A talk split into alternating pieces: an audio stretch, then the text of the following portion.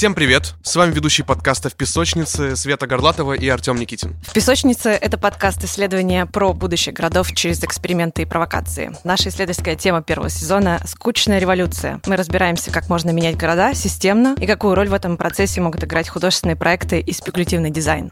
В прошлом выпуске мы обсудили вместе с урбанистом Наби Акзамовым, что такое биорегион, как управлять экосистемами и почему нужно воспринимать границы как динамические и градиентные системы. Послушайте выпуск, если вы еще не успели это сделать. Сегодня у нас э, выездной выпуск. Чтобы поймать нашего героя, мы оказались в Стамбуле и в полевых условиях выходим на связь. И наш сегодняшний герой — это Глеб Папышев, PhD-кандидат в Гонконгском университете науки и технологий, который занимается регулированием технологий. И сегодня мы будем разбираться, как можно регулировать появляющиеся технологии и какова роль государства в этом процессе. Глеб, привет. Всем привет.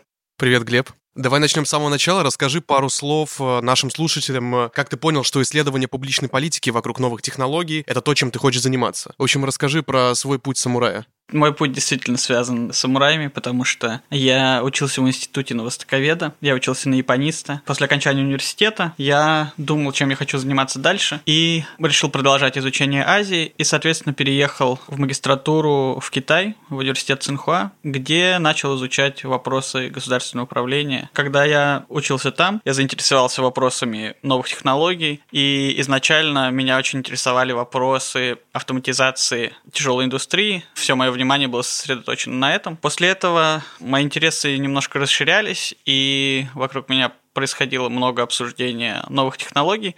Также я оказался в институте Стрелка, где на тот момент была программа The New Normal. Я все больше и больше понимал, что меня интересуют вопросы государственного регулирования как государственной политики в сфере новых технологий. Соответственно, я начал искать возможности для продолжения своей академической карьеры. Именно я искал PhD-позиции в разных странах и нашел интересный факультет в Гонконге, в Гонконгском университете науки и технологий, который как раз-таки занимается тем, что изучает вопросы государственного управления в сфере технологий и, в частности, новых технологий, где я сейчас пишу диссертацию про регулирование искусственного интеллекта. Кажется, что технологии плотно интегрируются в городскую ткань, и очень часто управленческие решения принимаются на основе моделей и данных. И технологии появляются так быстро, не всегда понятно, в какой степени их нужно регулировать. А можешь, пожалуйста, рассказать, какие задачи, на твой взгляд, должно решать регулирование?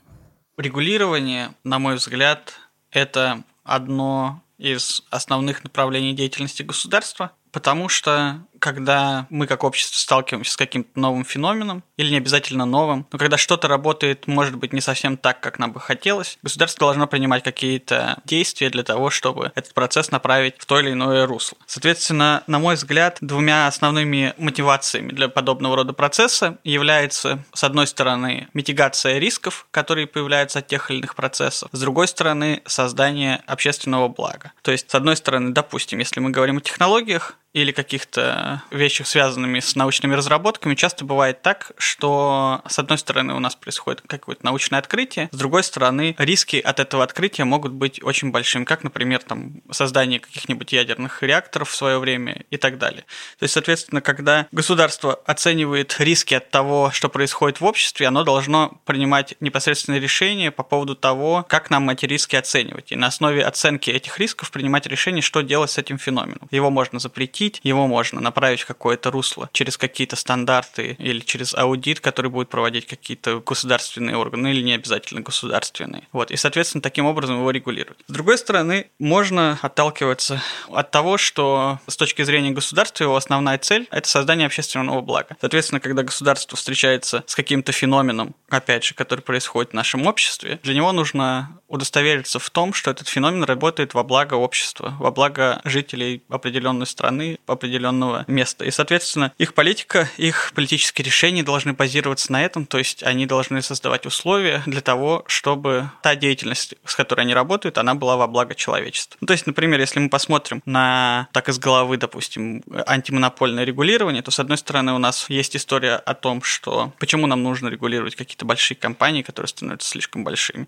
С одной стороны, причина может быть в том, что они обладают слишком большой политической властью и, соответственно, влияют на принятие тех тех или иных решений в государстве, которые даже не всегда непосредственно связаны с той деятельностью, которую осуществляет данная компания. А с другой стороны, они должны удостовериться и должны регулировать такие компании для того, чтобы удостовериться в том, что их деятельность, она несет благо непосредственно потребителям продуктов их деятельности. Давай попробуем на пальцах немножко разобраться в этом, на каких-то примерах. И для того, чтобы понять, насколько вообще нам нужно что-то регулировать, можешь привести в пример, когда отсутствие регулирования приводит к катастрофам, и с помощью регулирования удавалось улучшить или даже спасти какую-то ситуацию. Ну или, может быть, у тебя есть примеры, когда, наоборот, регулирование процессов и вещей сдерживало развитие, и регулирование приводило к каким-то провалам я бы сказал так, что ситуации, когда регулирование приводило к тому, что какая-то индустрия погибала или какие-то технологии не становились популярными, я не думаю, что существует много таких очень ярких примеров. Ну, например, то, что происходит сейчас с э, беспилотными автомобилями, есть мнение о том, что уже сейчас нужно создавать особые правовые условия для того, чтобы беспилотные автомобили можно было тестировать на дорогах больших городов, не в каких-то специально отведенных зонах, а в более широком масштабе, но при этом другие противники говорят, что это по-прежнему еще слишком рано. Вот, соответственно, сейчас идет такая дискуссия. Но, наверное, здесь уместнее и интереснее поговорить о том, о непосредственных так называемых ошибках регулирования, когда либо по причине отсутствия какого-то регулирования, либо по причине создания неправильного регуляторного режима происходили какие-то катастрофические ситуации. Мы можем назвать этот феномен, наверное, регуляторной ошибкой, то есть ситуация, когда регуляторное вмешательство со стороны государства оказывалось неэффективным. Или оно отсутствовало. Если говорить о регуляторных ошибках, мне кажется, их можно выделить в несколько категорий. То есть, с одной стороны, это могут быть, например, аналитические регуляторные ошибки, то есть, когда какие-то непосредственно аналитические отчеты или аналитика той ситуации, которую пытался регулировать государство, приводила к катастрофическим ситуациям. Это могут быть ошибки непосредственного внедрения этих регуляторных интервенций. Это также могут быть, например, какие-то координационные вопросы, когда, например, какое-то федеральное регулирование не сходится с каким-то... С регулированием на местах, например? С регулированием на местах, например, или с чем-то еще подобным. А есть какой-то такой яркий пример, когда мы можем увидеть эту ошибку, этот провал? Да, я думаю, что здесь уместно поговорить о финансовом кризисе. Конечно, в финансовом кризисе 2007-2008 года была совокупность всех этих факторов и, и многих других, но касательно того, что интересует прямым образом меня, это регулирование непосредственно технологий, и мне кажется, интересным примером является регулирование моделей для оценки рисков. То есть риск модели для оценки рисков финансовой индустрии – это упражнение в очень хитрых очень сложных математических формулах для того, чтобы рассчитать риски от тех или иных событий. Соответственно, до финансового кризиса 2007-2008 года мировая регуляторная организация, Базельский комитет банковской э, супервизии, их позиция по этому вопросу была в том, что каждый банк, каждая организация, которая занимается финансовыми услугами, может использовать различные модели для оценки риска внутри себя. То есть, соответственно, не существовало никаких мировых стандартов или государственных стандартов для того, каким образом оценивать те или иные риски от финансовых операций. Ну и, соответственно, как я повторил, это было упражнение в очень хитрой и сложной математике, в которой каждый банк использовал те модели, которые ему нравились больше всего. Ну, в конечном итоге они были ошибочными, потому что отсутствие такого регулирования стало одним из факторов того, что риски от тех финансовых операций, которые проводили эти банки на протяжении достаточно долгого времени, тех кредитов, которые они выдавали, риски были гораздо выше, чем то, что показывали эти модели. И, соответственно, произошел мировой финансовый кризис, который на сегодняшний день является да, одним из крупнейших коллапсов финансовой индустрии за последнее время, которые мы наблюдали. Соответственно, что произошло после этого? В финансовой индустрии произошло осознание того, что их подход к регулированию риск-моделей был совершенно неправильным, как и других аспектов финансовой деятельности тоже. Но касательно именно риск-моделей было создано внутри финансового законодательства, которое называется Базель 3, который является международной рамкой оценки подобного рода вещей, стало четко прописано, каким образом и какие модели можно использовать для оценки тех или иных рисков. В данном конкретном случае это международная организация, которая выпускает подобного рода стандарты, которые имеют рекомендательный характер, а уже непосредственно центробанки внутри государства занимаются прямым регулированием этой индустрии. То есть они приходят с аудиторскими проверками в банки и смотрят, что там происходит. А до этого, насколько я понимаю, это обстояло не так. И, соответственно, весь дизайн этого регуляторного инструмента заключался в саморегулировании. То есть, соответственно, банки сами оценивали то, что они делают, и то, какие модели они используют. Если мы вернемся к вопросу про регулирование новых технологий, Можешь ли рассказать, каким образом сейчас государство действует, какие документы выпускают в этом плане? Потому что ну, кажется, что технологии появляются очень быстро, и таким же быстрым образом должны и реагировать различные государства или международные какие-то организации. Ну да, тут, наверное, типа, успевает ли бюрократия за тем темпом технологий, и как вообще сейчас устроено регулирование новых технологий, чем оно отличается от э, классического регулирования? Ну, во-первых, я не уверен, что, конечно, обобщение того, что существует некая рамка регулирования нов- всех новых технологий, она, наверное, все-таки не совсем верна, потому что для каждой отдельной истории существует э, очень своеобразный подход к регулированию. То есть регулирование, например, криптовалюты, регулирование искусственного интеллекта это все-таки достаточно разные вещи. Но в целом ключевым фактором в регулировании новых технологий со стороны государства является то, что эти вещи действительно новые. По поводу этих вещей вещей сложно базировать свое мнение, свои суждения по поводу тех регуляторных вмешательств, которые государство может запланировать на основе того, что происходило раньше. Если сравнивать стандартное регулирование и регулирование чего-то, э, именно новых технологий, то мне кажется, вот именно новизна того, что происходит, она является ключевым, ключевым фактором в этом. Потому что если мы говорим о каких-то других вещах, таких как, например, регулирование жилищной застройки, это то, с чем государство работает уже на протяжении многих-многих лет, в то время как криптовалюта там, ну, сколько, 10 лет. Новизна — это значит неопределенность. То есть, когда мы говорим о чем-то новом, это значит, что мы говорим о том, о чем не знаем. С одной стороны, да, действительно, эти новые технологии, их применение может осуществляться в разных областях, соответственно, все риски, которые ассоциированы с ними, очень сложно предугадать, потому что сложно представить, где еще их можно использовать. Но с другой стороны, как мне кажется, периодически происходит то, что со стороны регуляторов, компаний и всего прочего, эта новизна тех вещей, с которыми они работают, она представляется как очень большая неопределенность, которая как будто бы предлагает государству ничего не делать. Но, как мне кажется, это не совсем правильная позиция, потому что очень часто новизна этих вещей, на самом деле, эти вещи не столь принципиально новые, потому что они все равно используются в тех областях человеческой деятельности, в которых уже установились какие-то правила, рамки и так далее. Одним из примеров можно привести да, использование искусственного интеллекта для определения раковой опухоли по снимкам или еще каких-то других болезней. Соответственно, на данный момент для того, чтобы использовать подобного рода технологические продукты в непосредственной медицинской практике, они должны пройти проверку и сертификацию на э, то, что они являются медицинским устройством. Для того, чтобы чем-то стать медицинским устройством, существует определенная рамка для того, каким образом э, государство сертифицирует подобного рода инструменты. То есть, соответственно, как они сертифицируют, что эта рентген-машина работает хорошо, еще какие-то инструменты, которые используют пользуются, врачи работают хорошо и так далее. Соответственно, когда ты приносишь что-то с искусственным интеллектом, оно должно пройти проверку на качество со стороны государства. Ну, конечно, с одной стороны, нам кажется, что эта регуляторная рамка не подстроена под них, потому что кажется, что они настолько другие, что все, что там написано, никаким образом к ним не относится. Но с другой стороны, существует такое мнение. Я вот, в частности, много общаюсь с, с людьми из индустрии. Многие высказывают мнение, что на самом деле это неправда, и той регуляторной рамки, которая существует сейчас, ее уже достаточно для того, чтобы удостовериться, что те или иные технологии по-настоящему, а, во-первых, эффективны, а во-вторых, не причиняют человеку никакого труда. То есть, соответственно, вот этот аргумент по поводу новизны, он может использоваться разными сторонами для совершенно разных аргументов.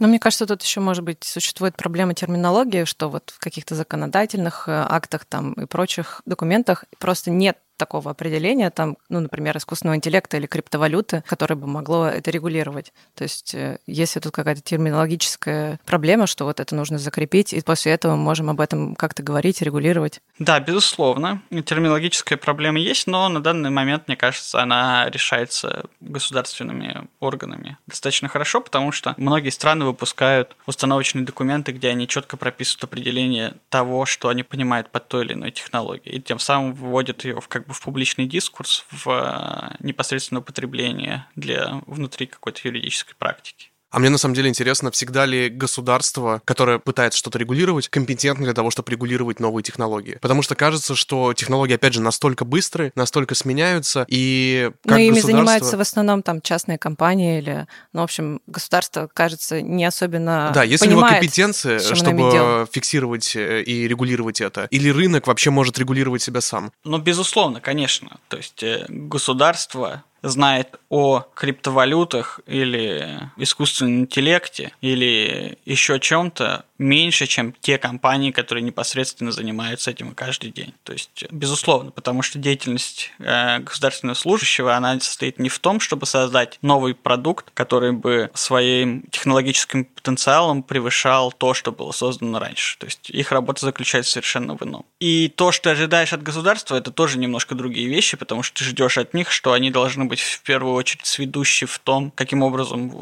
ну, в контексте этого разговора регулировать непосредственно эти технологии. И я думаю, что, конечно, проблема компетенции существует, а, но, как мне кажется, что государство старается наращивать эти компетенции внутри своего государственного аппарата. А за чего в основном наращиваются эти компетенции? Они приглашают компании, приглашают рынок в формирование новой регуляторной рамки?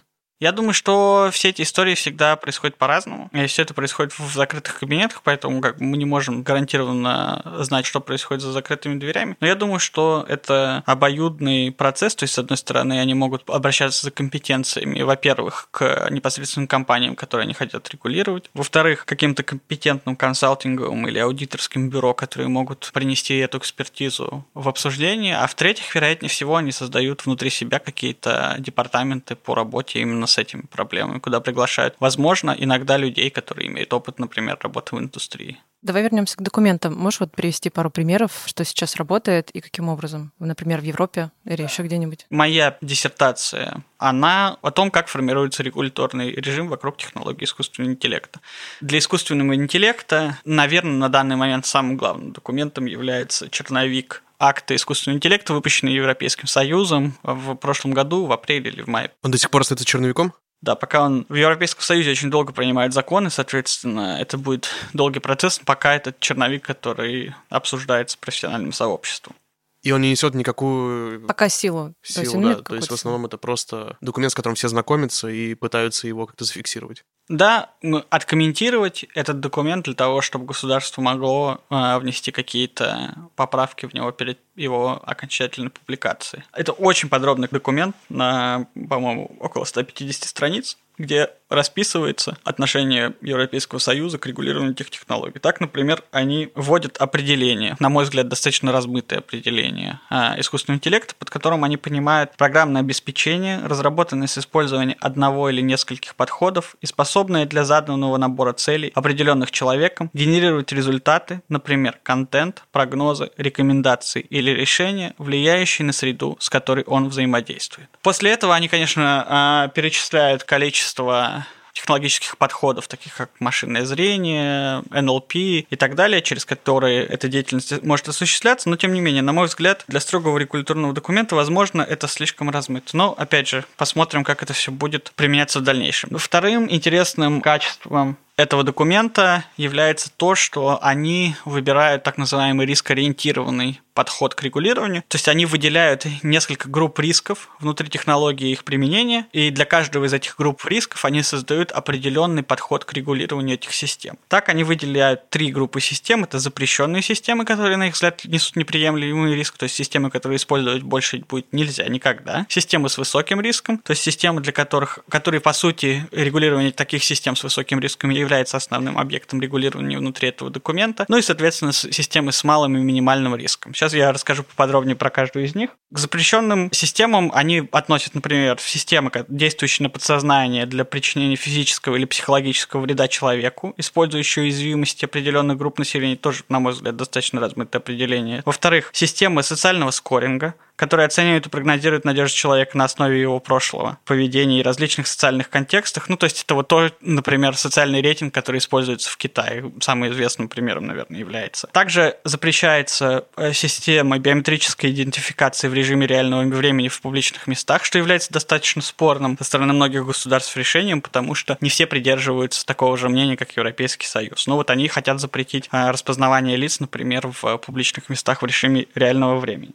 А Россия никак не смотрит на этот документ, то есть она не считает, что как-то... Я думаю, что регуляторы, которые пишут такие документы в России, конечно же, смотрят на опыт других стран. То есть они, безусловно, читали этот документ множество раз, но, конечно, никакой юридической силы документ другого государства в нашей стране не имеет. Продолжая обсуждение этого документа, основной и самой интересной особенностью является то, как они вырабатывают подход к системам с высоким риском, а также то, какие системы относят к системам с высоким риском. Во-первых, к таким системам относятся системы, которые уже регулируются соответствующим законодательством. То есть, например, как я говорил, медицинское оборудование. Во-вторых, под категорию таких систем попадает биометрическая идентификация и категоризация людей, управление критической инфраструктурой, например, системы газоснабжения в городе, образовательной деятельностью, наймом и оценкой работников. То есть, знаете, как HR бывают, они э, скринят э, CV. А, да, э, скринит потом тебя везде по соцсетям, да? И да. Вот в том числе. Насколько я понимаю, да. Предоставление социальных льгот, создание кредитного рейтинга и отправку служб быстрого реагирования. Если подобные системы используются правоохранительными органами, миграционными службами, судебной властью или в образовании. Ну и, соответственно, в конце это системы, которые могут потенциально нести высокий риск здоровья, безопасности или фундаментальным правам человека. Опять же, что такое фундаментальные права человека, безопасность и так далее, в разных контекстах может трактоваться по-разному, то есть к этому может, могут быть какие-то вопросы, но как бы суть этого выпуска сегодня все-таки не критика этого документа, а скорее обсуждение его основных положений. Если вы, как компания, работаете с такими системами, то государство выставляет к вам ряд требований, которые вы должны соблюдать. То есть они не могут тебя закенселить, они все равно тебе... Ну, то есть ты все равно можешь продолжать существовать, э, функционировать, несмотря на то, что ты в категории запрещенки. Нет, э, те системы, которые я только что перечислял, это уже системы с высоким риском. Запрещенные системы были сверху, и их, да, как ты говоришь, э, а их заканчивали, то есть такие системы больше делать не будет нельзя. Соответственно, если ты создаешь систему с высоким риском, то твоя компания должна происходить постоянную проверку в соответствии нормам безопасности на протяжении всего периода эксплуатации данного продукта. То есть к ним будут выставляться определенные требования. Одним из таких требований, например, будет являться обеспечение прозрачности данной системы для того, того, чтобы можно было интерпретировать результаты работы этой системы. В контексте искусственного интеллекта это в особенности интересное положение, потому что, как э, многие знают, многие системы искусственного интеллекта работают как черный ящик, интерпретация их результатов не всегда возможна. Но, судя по всему, Европейский Союз будет э, делать так, что для систем с высоким риском будет обязательно использовать системы, которые можно будет интерпретировать. А у меня сразу здесь вопрос э, по касаемо таким документам, потому что в прошлом выпуске с Наби мы говорили о градиентных границах и говорили о том, что какие-то вещи, ну, сложно,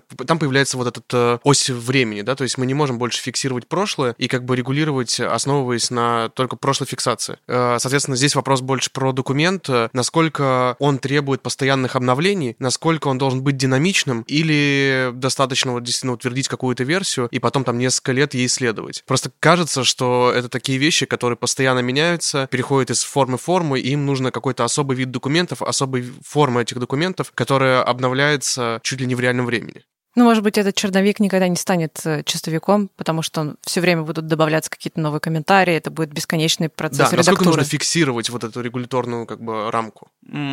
адаптивность регуляторной рамки является основной характеристикой того, каким образом государство сейчас пытается регулировать эти технологии. То есть внутри этих документов уже сейчас закладывается тот факт, что, во-первых, они имеют какую-то дату в будущем, до которой они действуют. В частности, там, допустим, документ создается на 5 лет, и предполагается, что через 5 лет он будет переписан или как-то дополнен или переформатирован. В тот же момент внутри этих регуляторных рамок сама регуляторная рамка создается таким образом, что она достаточно гибкая, адаптивная и подвижная. То есть это не просто какой-то кирпич, который государство закладывает в здание и говорит, что все, этот кирпич здесь навсегда и ничего с ним не сделать. Касательно новых технологий это не так, потому что государство, как я говорил в самом начале, для государства это тоже новый феномен, с которым им сложно работать, и, соответственно, нужно быть достаточно гибкими, чтобы экспериментировать в своих подходах к регулированию этих вещей.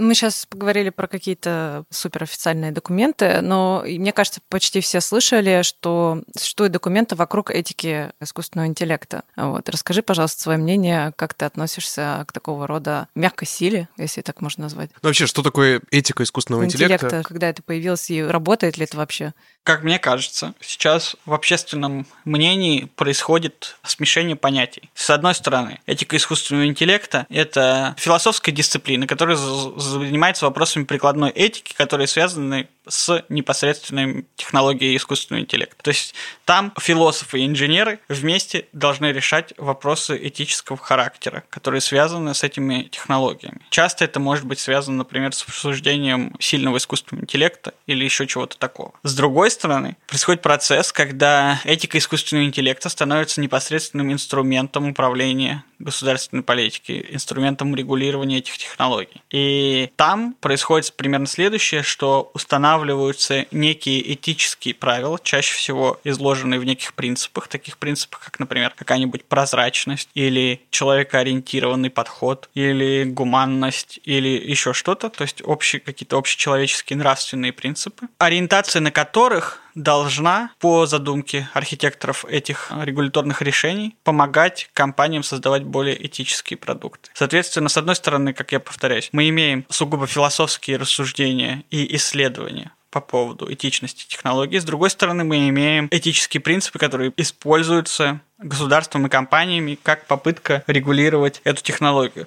Я не занимаюсь философскими вопросами, касающимися искусственного интеллекта, поэтому на этот счет я не могу сказать особо ничего, но я занимаюсь вопросами регулирования этой технологии. И, как мне кажется, на данный момент, что использование этических стандартов для регулирование этой технологии, возможно, является не самым эффективным способом регулирования. А можешь объяснить, почему? Или, может быть, есть какой-то пример? В первую очередь, потому что, когда объявляются какие-то очень высокопарные и общие принципы, такие как гуманизм, права человека, ориентация на человека, прозрачность и так далее, и при этом не описывается процесс непосредственной операционализации этих принципов на практике для инженеров и для создателей продуктов с искусственным интеллектом, как мне кажется, открывается большое пространство для того, чтобы интерпретировать эти принципы так, как угодно для каждого непосредственного участника рынка. Что, возможно, является некоторым риском, потому что создается ситуация, в которой предполагается, что участники капиталистического рынка самоорганизуются вокруг э, необязательных для исполнения э, моральных принципов. То есть, если мы говорим об этике искусственного интеллекта как механизмах мягкого права, то есть э, право, которое, во-первых, не строго, во-вторых, часто не обязательно к исполнению, потому что все эти этические своды, ты можешь под ними подписаться, а можешь нет. И, соответственно, как ты их будешь трактовать, это тоже очень большой вопрос, как я сказал ранее. В тот же момент э, тот кодекс, э, который мы обсуждали ранее, он уже закладывает четкие правила того, каким образом регулируют технологии. Для систем с низким риском, которые они не выделяют внутри данного документа, а это в принципе большинство систем. Внутри черновика, да? Вот, которые... Внутри черновика. Для систем с низким риском избирается подход саморегулирования. То есть, когда компании на добровольной основе должны создать кодекс поведения или кодекс этики, ориентируясь на который они будут регулировать свою деятельность. Но при этом никто эти кодексы смотреть не будет. Ну, Вероятнее всего, нет. Можно представить, что будет создана какая-то комиссия или какое-то объединение среди компаний, где они будут, например, сравнивать эти кодексы, или, может быть, большинство компаний примет какой-то один кодекс или еще что-то. А, но пока представить это сложно. Но вот в России, например, касательно кодекса искусственного интеллекта, ситуация тоже интересная, потому что у нас а, этот процесс более централизованный, то есть он не идет снизу, а идет сверху. То есть крупнейшие корпорации нашей страны, такие как Яндекс, Сбер, ВТБ и так далее, недавно, несколько месяцев назад, выпустили свод этических правил для искусственного интеллекта, под которым подписались и призывают всех более мелких участников рынка подписаться под ним тоже. Бывает такой подход. То есть э, в разных странах все происходит по-разному.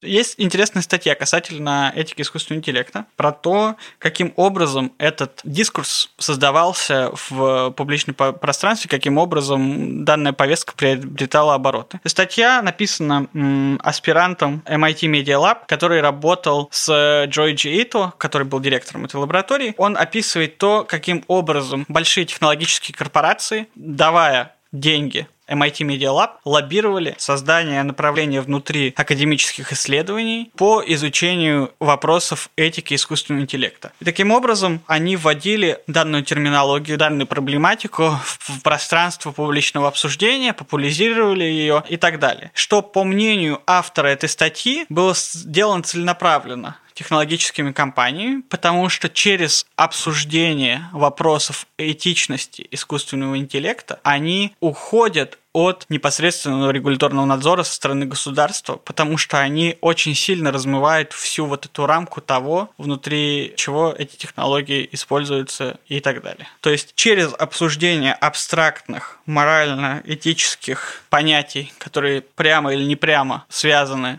с этой технологией, эти компании, возможно, преследуют цель размывания этой рамки настолько, чтобы было совершенно непонятно, каким образом это относится к их деятельности, и таким образом они могли, в принципе, наверное, ничего не делать. Вот существует такое мнение. Ярким примером подобного рода поведения является индустрия защиты окружающей среды, где существует такое понятие, как greenwashing, то есть, соответственно, это когда какие-то компании пытаются делать вид, что они зеленые, потому что они делают что-то, но так как это что-то особо никем не регламентируется, у этого нет каких-то четких стандартов, и его можно делать как угодно, то далеко не все практики, которые они объявляют зелеными, являются зелеными на самом деле. И все это приобретает именно какой-то пиар-характер, что наблюдается повсеместно.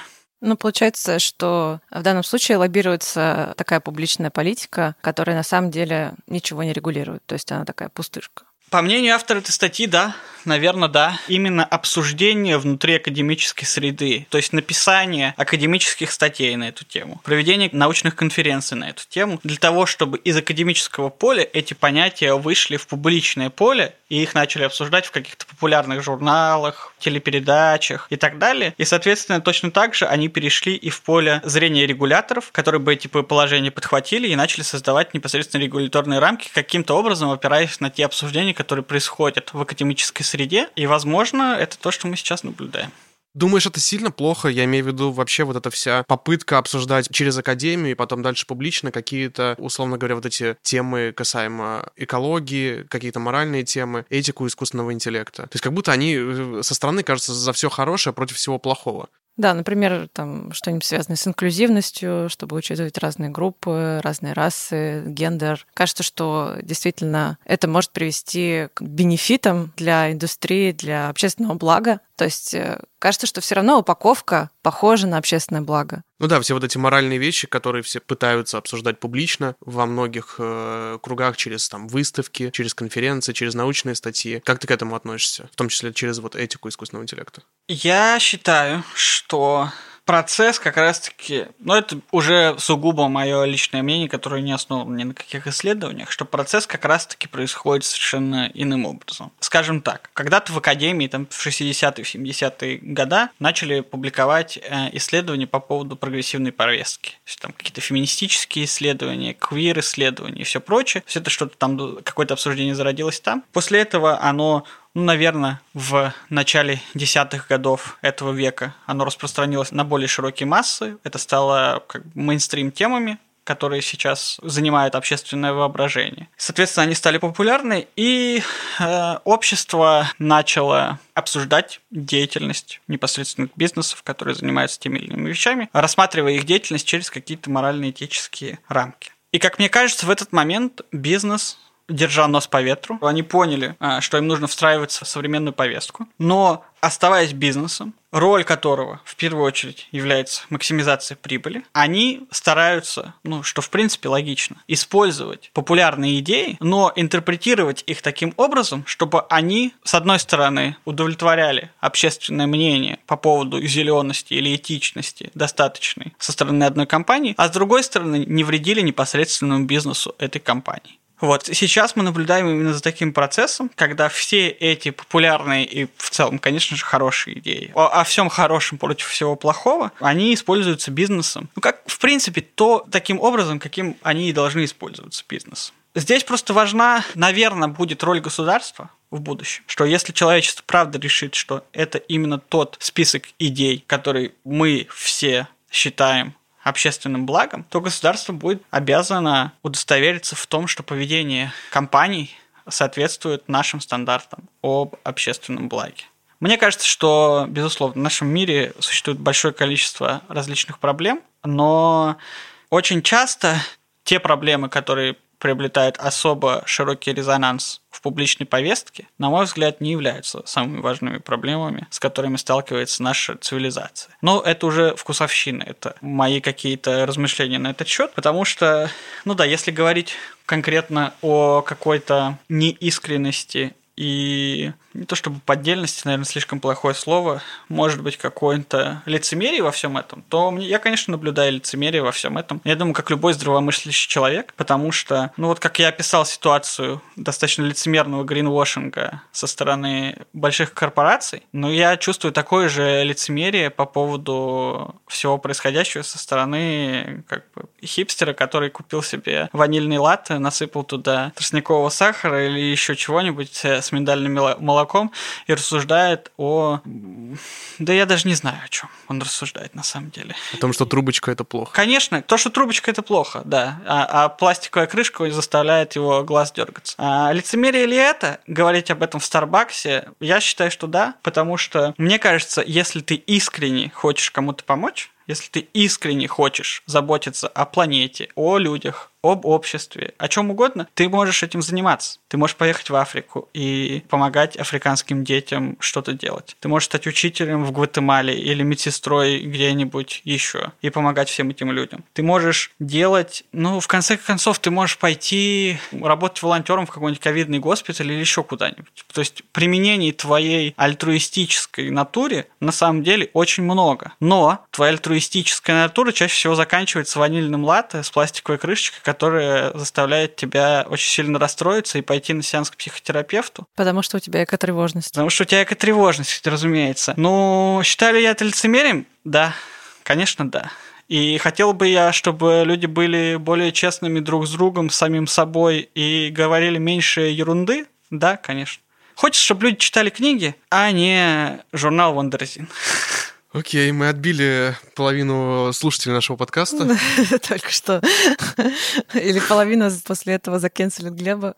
Не, я в целом согласен. Мне просто интересно, насколько Откуда идут эти идеи, и может ли Академия как-то, наоборот, как-то способствовать, чтобы вот этого лицемерия стало меньше? Еще раз как-то показывая и поднимая обсуждение не то, что, типа, трубочка из твоего латте — это плохо, а что вещи на самом деле системнее, сложнее, и если мы хотим быть за все хорошее против всего плохого, нужно как бы иначе выстраивать вот эти модели там потребления и обсуждения таких вещей. Да, я недавно читал интересную статью про смерть больших интеллектуалов. То есть, э, там автор ну, говорит о том, что больших интеллектуальных глыб в нашем мире сейчас, в принципе, не встретить. Это не значит, что люди стали глупее, это значит, что наше общество очень сильно фрагментировалось. По мнению автора этой статьи, происходит интересный процесс того, что сейчас, с одной стороны, есть академические исследования, которые занимаются очень-очень-очень узкими темами, которые, в принципе, не очень интересны общественности. С другой стороны, у нас есть медийное пространство, в котором люди без экспертизы в большинстве случаев пишут про все, что угодно. Например, мы,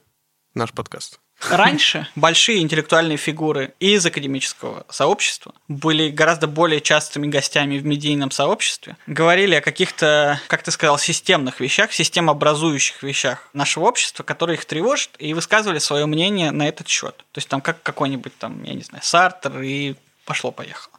То есть тот же там Достоевский, да, он писал много публицистики. Сейчас такое не часто встретишь, а может быть и вообще не встретишь. В частности, мне кажется, Поэтому вот происходит то, как происходит. То есть, с одной стороны, мне кажется, что в Академии сейчас очень много хороших, правильных, интересных, глубоких идей, но они настолько сложные, замороченные и глубокие, что вынести их оттуда в публичное пространство очень сложно. С другой стороны, в медийном поле слишком много вообще всего, и все это очень неструктурировано, все это очень субъективно, написано непонятно кем, непонятно зачем, непонятно для кого. И оно создает кашу в головах людей, как мне кажется. Просто из-за, даже не из-за, наверное, качества всего этого, а просто из-за той какофонии, которую оно производит.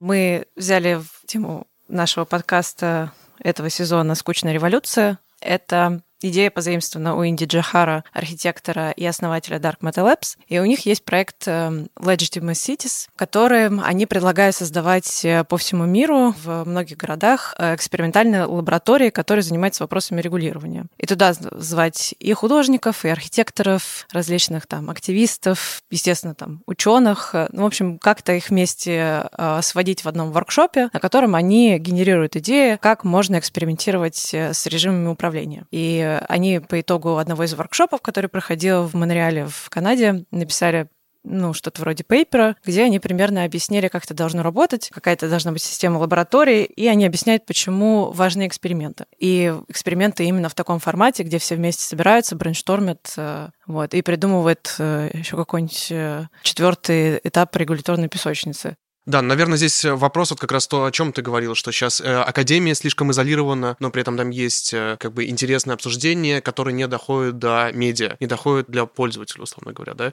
и она, она изолирована, это факт. Могут ли какие-то художники, архитекторы и вообще вот более-менее публичные люди быть мостами, которые подтягивают вот эти идеи из академии и через какие-то художественные подходы, через художественные проекты создавать какое-то вот это обсуждение, привнося системные изменения, которые сейчас изолированы находятся в академии? Конечно, могут, если они будут читать академические статьи. Ну как ты относишься к тому примеру, вот, про который говорит сейчас Света от Dark Metal Labs? Прекрасный пример, прекрасная инициатива.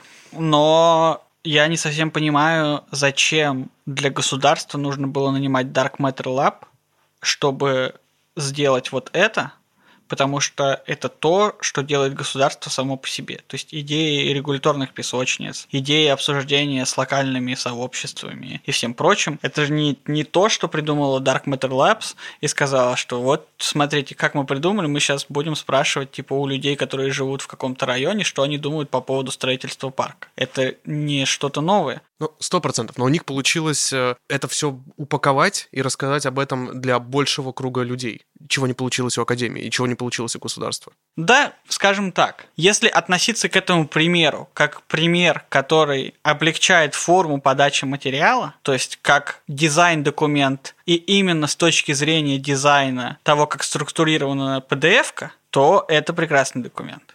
Наверное, он, правда, гораздо легче читается для массового потребителя, чем какой-то закон или чем, чем какая-то академическая статья. Ну, это сто процентов, что он читается легче. Стоит ли к этому документу, к этой PDF относиться как к интеллектуальному открытию? Я считаю, что нет, потому что это идеи, которые не придуманы Dark Matter Labs, они просто собраны в красивый PDF и изложены хорошим текстом. То есть радикальной новизны во всем этом я не вижу никакой.